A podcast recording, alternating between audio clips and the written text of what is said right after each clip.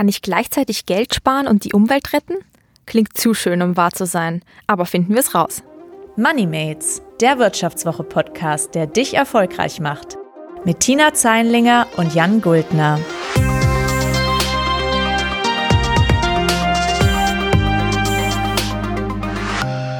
Herzlich willkommen zu Moneymates.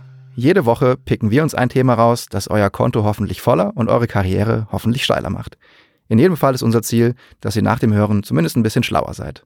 Mein Name ist Jan Guldner, ich bin Redakteur bei der Wirtschaftswoche. Und ich bin Tina Zeinlinger, Redakteurin bei der Wirtschaftswoche. Und wir reden nicht nur, sondern wir machen auch. Zumindest Tina. Denn sie stürzt sich regelmäßig in wagemutige Selbstversuche, berichtet, wie es ihr ergangen ist, was gut und was schlecht gelaufen ist. Man könnte auch sagen, sie macht die Arbeit, damit ihr es nicht selbst tun müsst. Diese Woche geht es um ein Thema, das mittlerweile, ich glaube, für unsere ganze Welt zu einer wahren Challenge geworden ist, nämlich Umweltbewusstsein und Nachhaltigkeit. Spätestens Greta Thunberg und Fridays for Futures haben ja irgendwo gezeigt, dass viele Menschen, vor allem die jungen Menschen, mittlerweile wirklich was tun wollen, um unser Klima zu retten. Es gibt da tausend Möglichkeiten, nachhaltig zu leben. Angefangen von, ich versuche mehr Fahrrad zu fahren oder nur noch das Stoffsackerl beim Einkaufen zu verwenden, bis hin zu, ich hole mir mein Gemüse aus dem Bioladen oder kaufe keine Erdbeeren aus Südafrika. Und ich habe mir gedacht, warum soll Nachhaltigkeit nicht auch beim Sparen funktionieren? Oder provokant formuliert, warum kann ich nicht reich und nachhaltig zugleich sein? Das ist eine sehr gute Frage, Tina.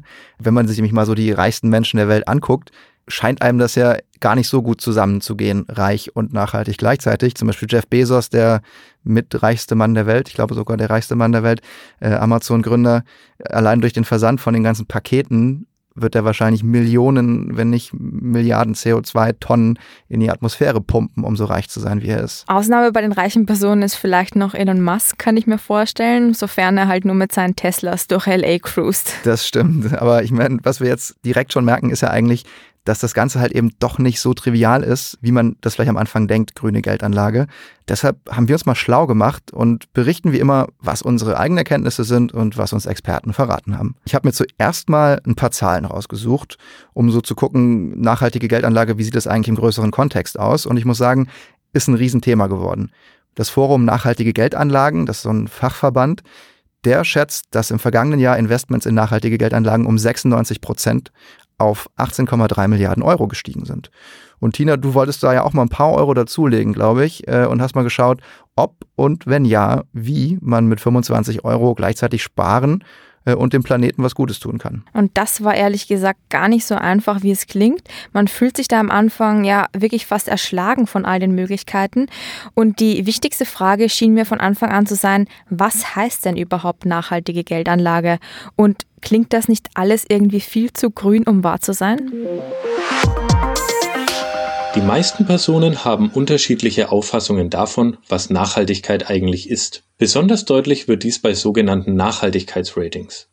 Nachhaltigkeitsratings sollen zeigen, wie nachhaltig ein Unternehmen agiert. Aktuell gibt es circa fünf bis sieben populäre Agenturen, die diese Ratings erstellen.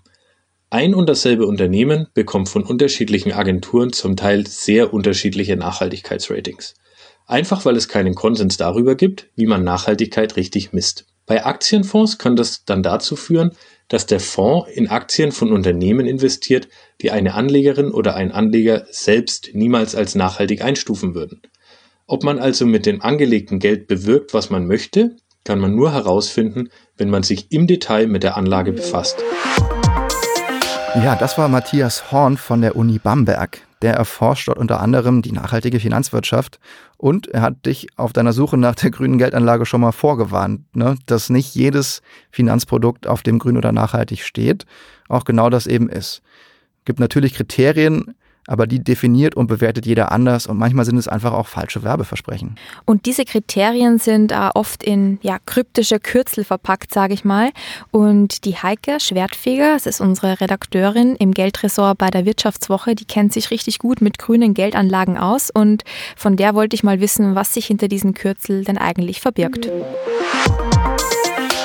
Das sind Investitionen, die man anlegt und äh, die dann besonders ökologisch, sozial oder auch von der Unternehmensstrategie ähm, sinnvoll sein sollen. Also man will ja keine Geldanlage haben, mit der man die Welt vernichtet oder verdreckt. Ähm, man möchte etwas haben, was eben der Umwelt möglichst hilft, was sozial aber auch sinnvoll ist und ähm, eben man möchte auch nicht in Unternehmen investieren, deren Leitung besonders schlechte Entscheidungen trifft zu Lasten der, der Umwelt.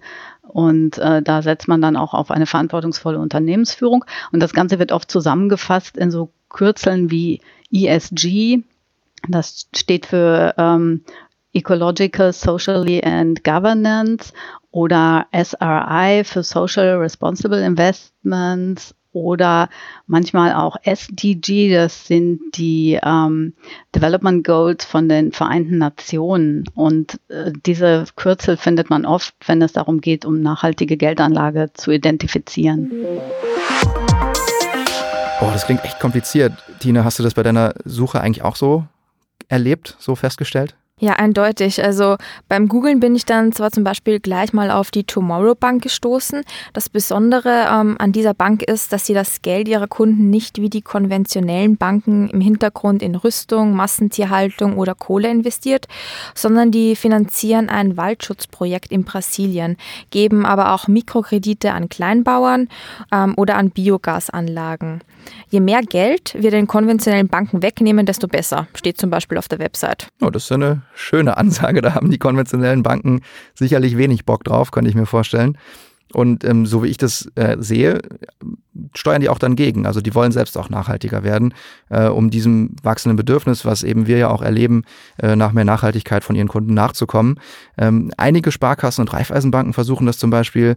Ähm, die messen ihren ökologischen Fußabdruck äh, oder investieren verstärkt die Gelder, die sie halt von Sparern einsammeln, in nachhaltige Projekte.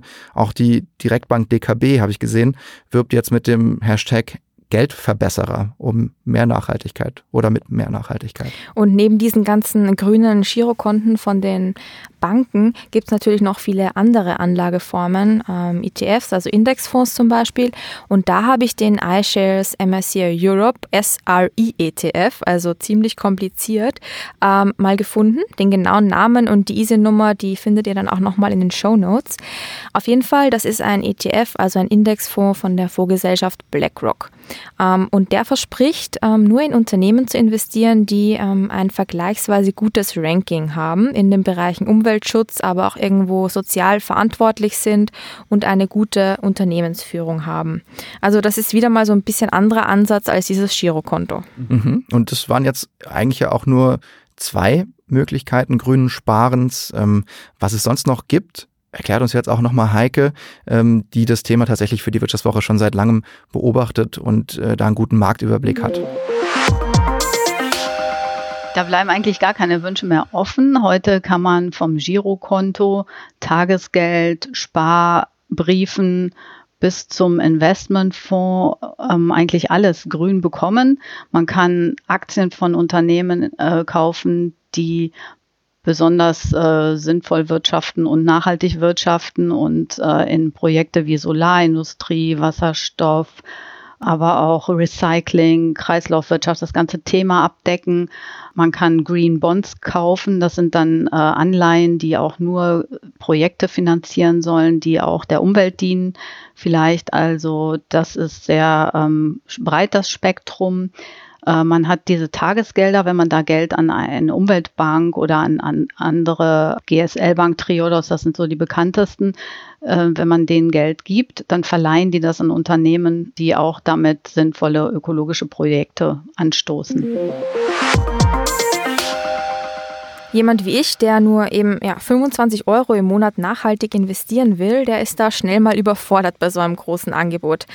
Und um das mal durchzuspielen, habe ich mir mal die zwei unkompliziertesten Varianten angeschaut, nämlich diesen vorhin eben schon genannten iShares ähm, MSCI Europe SRE ETF von BlackRock und das Girokonto bei der Tomorrow Bank. Und da wollte ich jetzt mal ganz konkret wissen, wo kann ich mit 25 Euro monatlich mehr fürs Klima tun, wenn ich ein Girokonto bei der Tomorrow Bank eröffne oder eben diese 25 Euro in einen Sparplan in diesen BlackRock ETF stecke. Das ist natürlich am Ende die wichtige Frage daran und die haben wir natürlich auch weitergeleitet an unsere Experten. Äh, Matthias Horn von der Uni Bamberg zum Beispiel, der kann sich eigentlich ganz gut vorstellen, dass das Geld, das du eben bei der Bank auf deinem Konto hast, dass das da eigentlich ganz gut auch für gute Zwecke eingesetzt werden kann. Die haben das Geld ja eben nicht im Tresor liegen, die verleihen das weiter. Und wenn das dann nachhaltige, gute, schöne Produkte sind, dann fließt dein Geld auch tatsächlich unmittelbar in die richtige Richtung, also in die gewünschte Richtung von dir. Bei Wertpapieren wiederum ist die Wirkung nicht so direkt, wie Matthias Horn sagt. Beim Kauf von Aktien kann auf zwei Wegen ein Effekt erzielt werden. Erstens erwirbt man mit der Aktie das Mitspracherecht auf der Hauptversammlung. Um etwas zu bewegen, müsste ich also auf der Hauptversammlung aktiv werden und mir im Zweifel eine Mehrheit unter den Aktionären suchen. Zweitens hat der Handel am Aktienmarkt Einfluss auf die Finanzierungskosten der Unternehmen. Wenn die Investorinnen und Investoren vermehrt in Aktien nachhaltig handelnder Unternehmen investieren, können sich diese Unternehmen zu günstigeren Konditionen Geld beschaffen und damit letztlich mehr nachhaltige Projekte umsetzen. Wenn dein Geld also in Fonds oder ETFs steckt, dann hast du im Zweifel auch keinen direkten Einfluss auf die Entscheidung. Das heißt für mich also, ich muss mir den ETF mal genauer ansehen. Und ähm, das habe ich mit der Hilfe von der Heike gemacht. Und sie hat mich auf ein paar ja, ganz spannende Details hingewiesen. Also es, es gibt äh, von, von iShares, den MSCI Europe SRI ETF, also einen Indexfonds, der herausgegeben wird von der BlackRock-Tochter iShares und in europäische Aktien investiert. Das ist einmal recht sinnvoll. Das sind, äh, ich glaube, fast 300 Aktien, die da drin sind. Der ist breit gemischt. Es sind, sollen nachhaltige Unternehmen finanzieren. Allerdings ist es so, dieser Index schließt zwar Atomstrom, Waffenhersteller, Rüstung, Tabak und Alkohol zum Teil aus, aber es gibt ähm, viele Unternehmen da drin auch, die man, für manchen vielleicht nicht ganz so ökologisch sinnvoll sind, weil es sind immer die Branchenbesten dann in so einem Index oft vertreten. Da kann unter Umständen auch jemand drin sein, der eben viel Öl fördert oder auch noch ein großes Business hat bei der Kohlestromproduktion vielleicht. Ähm, das ist nicht ganz so eindeutig. Ähm, und manchen mag es vielleicht auch stören, dass BlackRock hinter diesem ETF steht, weil der Anbieter von ETFs auch äh, selbst noch andere Bereiche hat und sehr viel Geld auch noch in Unternehmen investiert, die vielleicht Kohle verstromen. Und in vielen Bereichen ist BlackRock investiert, die eben gar nicht nachhaltig sind. Dass BlackRock und soziale Verantwortung jetzt nicht unbedingt zusammenpassen, das habe ich mir schon irgendwie gedacht, aber dass man dann auch so auf Details achten muss, wie dass manche Unternehmen ja jetzt doch irgendwie sehr auf Öl angewiesen sind oder auch noch mit ziemlich viel Kohle produzieren. Ähm, ja, daran hätte ich jetzt ehrlich gesagt nicht gedacht, wenn ich mir so ein ETF aussuche. Im Prinzip ist dann also so ein ETF eine gewisse Blackbox und man weiß gar nicht so hundertprozentig, wie, wie grün das da drin dann aussieht. Die Blackbox vom BlackRock. genau. Und ähm, ich meine, umgekehrt muss man sagen, dass diese Tomorrow Bank, ähm, die du dir auch angeguckt hast, ist in dem Sinne dann doch schon transparenter. Die haben einfach auf ihrer Website so einen monatlichen Bericht. Da wird dann quasi relativ offen kommuniziert, wo das Geld, die Einlagen der, der Kunden investiert ist. Und ähm, das klingt dann ungefähr so. Also da steht dann oben 78,8 Millionen Euro hatten wir im Monat Oktober als KundInnen-Einlagen auf den Tomorrow-Konten liegen, steht da. Und dann wird aufgedröselt, wo geht das Geld eigentlich hin? 13 Millionen in zwei Green Bonds, 6 Millionen in einen Social Bond, 50.000 in Mikrokredite und 0 Euro in Rüstung, Massentierhaltung oder Kohle. Soweit die Verlautbarung der Tomorrow Bank im Oktober. Genau, und daneben verspricht mir die Bank auch noch, dass jedes Mal, wenn ich mit meiner EC-Karte bezahle, dass ich da etwas für die Umwelt tue. Und das geht dann so, dass bei jeder Kartenzahlung muss ja der Supermarkt oder Restaurantbesitzer oder wo auch immer ich eben mit meiner Karte zahle, eine sogenannte Interchange-Fee an die Bank weiterleiten. Das ist eine Art Gebühr, und die gibt es auf der ganzen Welt. Ähm, die meisten Banken stecken sich diese Gebühr dann einfach ein. Die Tomorrow Bank, die macht das aber nicht. Die sagt nämlich, wir nehmen uns diese Gebühr und stecken die in ein Waldschutzprojekt in Brasilien. Das ist ja interessant. Und ich meine, das Gute daran ist ja, wenn das so transparent ist, dann kann man es auch mal durchrechnen. Und wir haben ja alle unsere Taschenrechner gezückt gehabt, als du das gerade vorgelesen hast und haben uns das ausgerechnet. Insgesamt macht die Gebühr, die der Händler nämlich an die Tomorrow Bank zahlen muss, ungefähr 0,2 Prozent des Einkaufswerts aus. Davon wandern aber nur 0,13 Prozent tatsächlich in Umweltprojekte. Das heißt, bei einem Supermarkteinkauf, der 20 Euro äh, ungefähr euch kostet, leitet die Tomorrow Bank 0,026 Euro, also 2,6 Cent, an den Regenwald weiter. Ja, also das ist jetzt ähm, nicht so wahnsinnig viel, würde ich sagen, so 2,6 äh, Cent. ähm, und davon abgesehen habe ich dann auch noch bemerkt beim Googlen, dass dieses Konto der Tomorrow Bank, auch wenn es nachhaltig ist, dann vielleicht so für den täglichen Gebrauch nicht ganz so passend ist, zumindest nicht für jeden. Denn das Konto ist zwar kostenlos, aber man kann nur dreimal im Monat gratis Bargeld abheben. Danach verlangt die Tomorrow Bank zwei Euro pro Abheben. Und ich muss sagen, ich habe eigentlich schon ganz gerne mal ein bisschen Bargeld bei mir und heb, glaube ich, deutlich öfter als ähm, dreimal im Monat Bargeld ab. Also das sollte man vielleicht auch nochmal bedenken, wenn man sich vielleicht dazu entscheidet, ähm, ein Konto bei der Tomorrow Bank zu eröffnen. Und ich glaube, da, wenn ich es richtig gelesen habe, ist es auch so, dass wenn du aber eine gewisse Gebühr im Monat bezahlst, dann ist es kostenlos. Aber dann ist eben der kostenlose Girokonteneffekt dann auch wieder nicht gegeben. Genau, es gibt dann noch so ein zweites Konto, das bisschen was kostet. Ähm, da wäre das dann inklusive, aber dann hat man halt wieder andere Gebühren. Und bei diesem, wie soll ich sagen, ja, 2,6 Cent Impact, den dieses Regenwaldprojekt da ja von der Tomorrow Bank ähm, bekommt, habe ich mich dann auch irgendwo mal gefragt, habe ich nicht gefühlt bei einmal aufs Autofahren verzichten jetzt vielleicht mehr Impact, tut dem Klima irgendwie mehr als mit so einem Girokonto bei einer Umweltbank? Oder auch mit dem ja, Einkauf, wenn ich nur regionale Produkte kaufe oder nur Bio kaufe. Und ich habe mich dann auch irgendwo gefragt, ist es nicht auch eine Form der nachhaltigen Geldanlage, wenn ich mir jetzt irgendwo in den Bergen, in Österreich zum Beispiel, eine Holzhütte kaufe, da ein paar Solarzellen ans Dach mache und ja, so irgendwie versuche das Klima zu retten. Ähm, möchte jetzt vielleicht irgendwie ein bisschen lustig klingen, aber genau diese Frage habe ich dann auch der Heike gestellt und was die von diesem ja, Gedanken hält, das hört ihr jetzt. Ja klar, wenn du möchtest, dann leg dir einfach so Solarzellen auf eine Hütte oder ein Haus. Das ist sicherlich eine sehr sinnvolle Geldanlage. Ähm, ich finde aber, Geldanlage ist für sich schon nachhaltig, weil wenn ich spare und Geld nicht in Konsum stecke, dann kaufe ich davon auch keine Deko, keine Klamotten und kein Krempel. Ja, ich bilde also Vermögen, das mir in Notlagen hilft und ich gebe weniger aus, als ich verdiene. Das entspricht ja auch dem Begriff Nachhaltigkeit. Der kommt aus der Forstwirtschaft und damit soll symbolisiert werden, dass ich ja nicht mehr Holz aus dem Wald hole als nachwächst. Und ich weiß aber allerdings, du willst auf was anderes hinaus, auf die sinnvolle Geldanlage und die soll eben ökologisch und ökonomisch nachhaltig sein. Da kann man dann etwa in Aktien von Unternehmen investieren, die Solaranlagen oder Windräder herstellen oder ich kann in Fonds investieren, deren Fondsmanager gezielt Unternehmen auswählen, die sinnvolle Produkte anbieten oder eben bei Energieeffizienz, Wasserreinhaltung, Recycling dann Lösungen anbieten.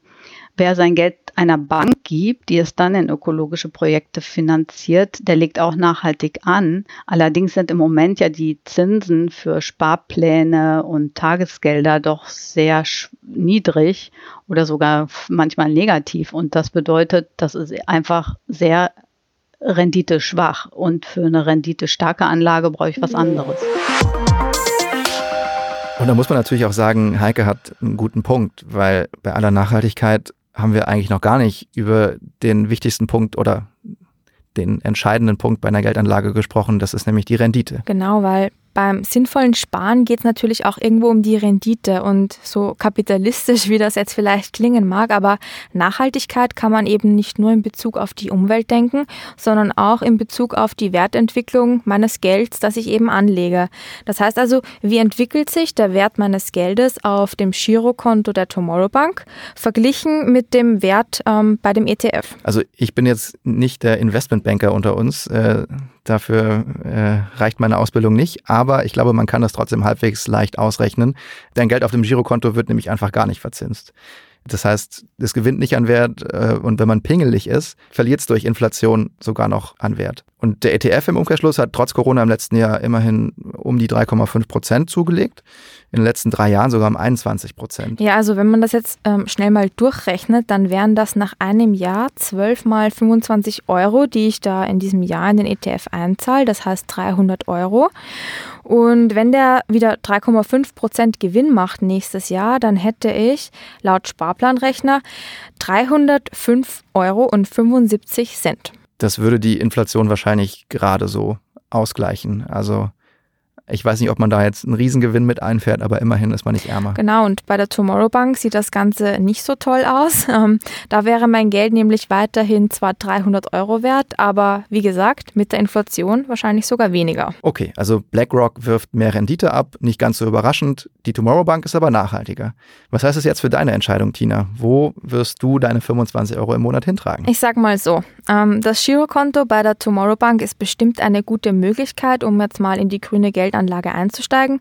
Gerade wenn jetzt bei vielen, sage ich mal, die Hemmschwelle für aktives Investieren an der Börse mit einem ETF oder Aktien oder was auch immer vielleicht noch etwas groß ist. Da ist dann so ein Konto, wo man einfach sein Geld drauflegt, bestimmt eine gute Möglichkeit einzusteigen und auch mit deutlich weniger Sorgen verbunden.